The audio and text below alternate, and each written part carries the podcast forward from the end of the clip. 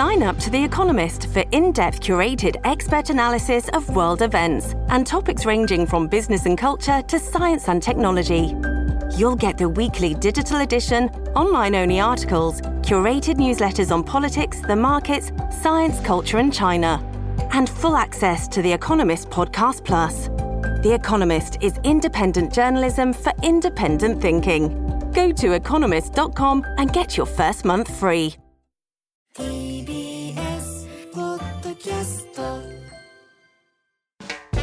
発信型ニュースプロジェクト荻上チキセッション立憲民主森山大臣の不信任決議案を提出立憲民主党は旧統一教会の関連団体から選挙支援を受けたと指摘されている森山文部科学大臣に対する不信任決議案を今日単独で提出しました。立憲民主党は教団に関する自民党の点検に対して虚偽の回答をして大臣の職を得たことや記憶にないという答弁を繰り返し説明責任を果たしていないと批判。その上で国民の信頼を失った森山大臣は任に耐えないとしています。立憲民主党の安住国対委員長は日本維新の会や共産党、国民民主党など他の野党にも賛同を呼びかけていると強調。これを受け、午後からの衆議院予算委員会は取りやめとなり、不信任決議案は明日の衆議院本会議で採決される見通しです。安倍派の江藤最高顧問、政倫審は全員出席し説明すべき。野党側が先週政治資金収支報告書に不記載があった安倍派や二階派の衆議院議員51人を政治倫理審査会に出席させるよう求めたことについて、安倍派の最高顧問、江藤誠志郎議員は今日、TBS の取材に対し、政倫審が設置されたら自身も積極的に対応すると述べました。その上で、全員が出席してよく説明すべきだと思うとの考えを示しています。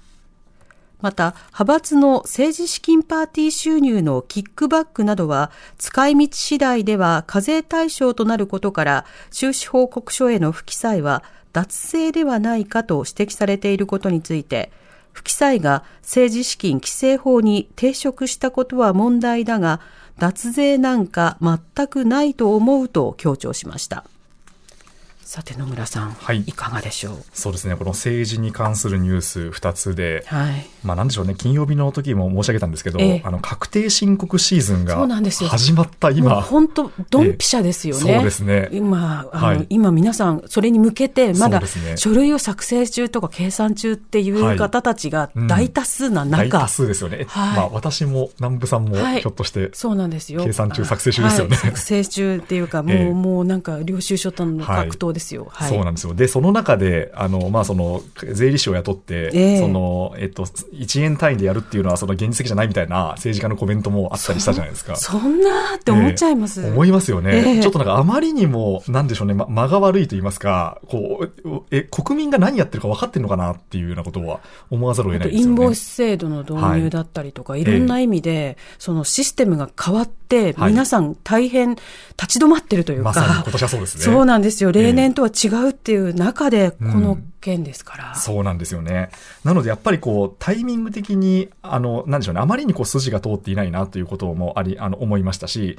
まあ、あとこの森山大臣のその不信任決議案の件も、まあ、おそらくその、明日の衆議院本会議で採決ということで、まあ、議席の数だけ見たら、まあ、あの、与党が粛々と、まあ、否決をするということだとは思うんですけど、ただまあ、なんでしょうね、ここまでその不信任決議案まで行ったということは、やはりこう、重く受け止めなければいけないとは思うんですよね。で、まあ、まさしくこの、今回決議の、あの、決議案の理由なんですけど、まあ、虚虚偽の回答をそもそもしていたと。しかも2点、3点、ええ4点ぐらいしてますからね。そうですね、してますよね。ええはい。で、やっぱりこの森山大臣といえばというもう代名詞で、あの、記憶にないというセリフというのが結構もう紐づいてしまっていると思うんですよね。はい。で、その記憶にないで言うと、まあ、あの結構政治家の方が昔から割とこう、セリフとして使うはい。言葉だなとは思うんですけど。そうですね。は私、い幼少の頃に、あの、国会で記憶にございませんって言っている政治家さんのモノマネをしてはい。る方たちの、が人気みたいなはいはい状はい。況を見てきてるので、あ、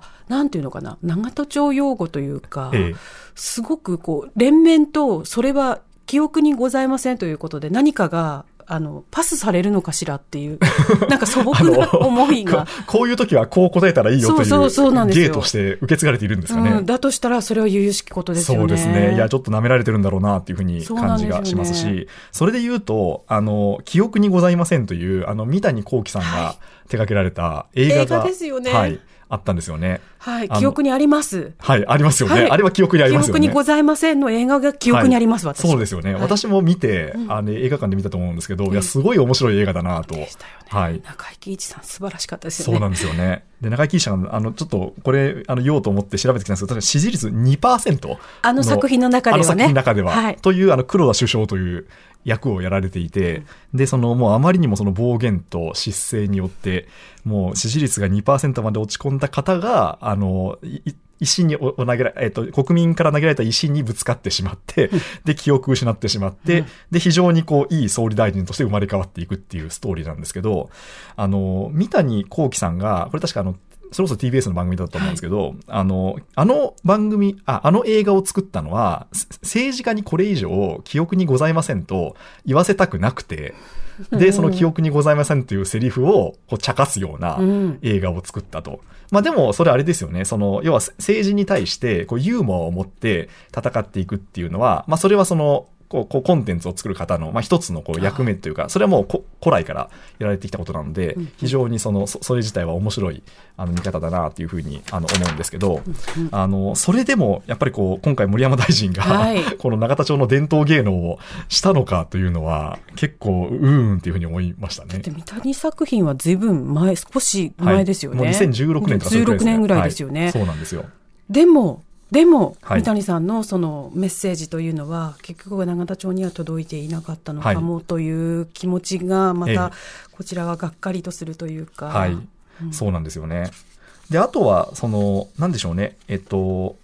政治家のその任命っていう観はい。点で言うと、説あの任命責任ってよくね。はい、言いますよね。うんおそらく、あの、これすごくもう筋が通っていないと言いますか、まあそもそも、あの、か、か旧統一教会の問題を管轄する官庁じゃないですか。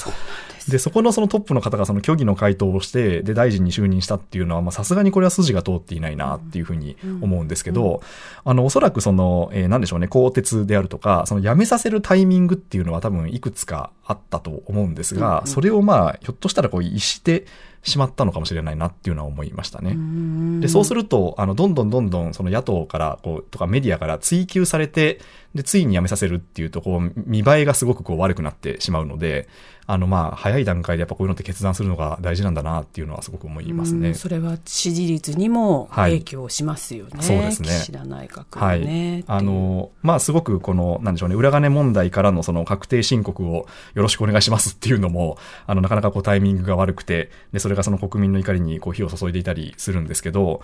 まあ、なんでしょうね、こう問題が起きた時に、こうすぐに、こう初期対応ができるかどうかっていうのは、うん結構やっぱその後の、あの政治の流れにこう影響するんだなっていうのは見て取れますよね。うん、なんか、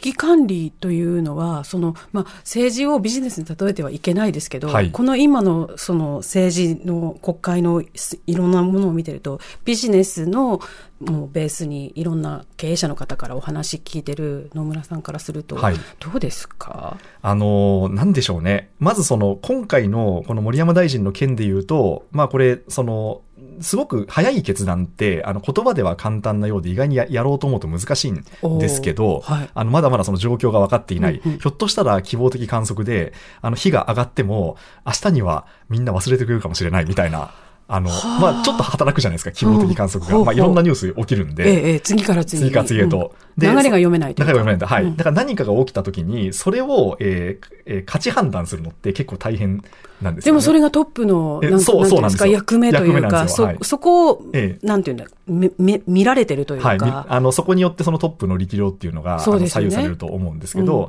まあ、その難しい中ででもこれに関しては多分初動でやっとかなきゃいけなかったんだろうなっていうのはすごくあの思いますね。うんうんで、えっと、あとは何でしょうね。あの、ま、間の悪さって結構、あの、なんでしょうね。こう、すごいオカルトチックなんですけど、あの、やっぱりいろんなところにこう影響するなというふうに思いまして。お間の悪さ。間の悪さ、えっと、なんでしょうね。こう、流れの悪さと言いますか。あはい。で、今回のその裏金問題に関しても、はいあやっぱその確定申告シーズンに被ったっていうのが、うんあまりにもやっぱこう、流れが悪いというか間が悪いなっていうふうにこれ思うんですよね。もっと早めに、例えばその、言い回しを裏金と言うとか言わないとかじゃなくて、ええはいきっちりかっちり説明してたとしたら、はいこの間というのは変わってたと思います。そうですね。あの、なんでしょうね。早く、もう、あの、海を出し切って、うんうんで、そのやる、やっぱやることをやらなきゃいけなかったと思うんですよ。うんうんで、それが、まあ、多分、いいろんなところの顔を立てたりしながら やっていくと、まあ、ずるずると伸びていって、で、その処分に関しても割とこう、あの、遅れを取って、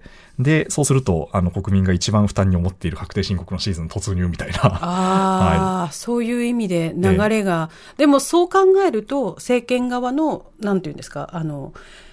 こう、手札の切り方っていうのが、その流れを引き寄せたっていうことにもなりますよね。はいそれでこの確定申告時期と、ええこの様々な、まあ、政治と金の問そうですね。題というか。はい。そして、あの、そうですね、管轄の官庁のトップの方が、まあ、こういうことをやってしまうっていうようなことがやっぱ重なったんだなっていうのは思いますね。はい。TBS ラディオ905-954発信型ニュースプロジェクトセッション TBS ワシントン支局の樫本照之と涌井文明です。ポッドキャスト番組「週刊アメリカ大統領選2024」では大統領選の最新の情勢やニュースを深掘り。現場取材のエピソードや舞台裏も紹介しています。毎週土曜日午前9時頃から配信です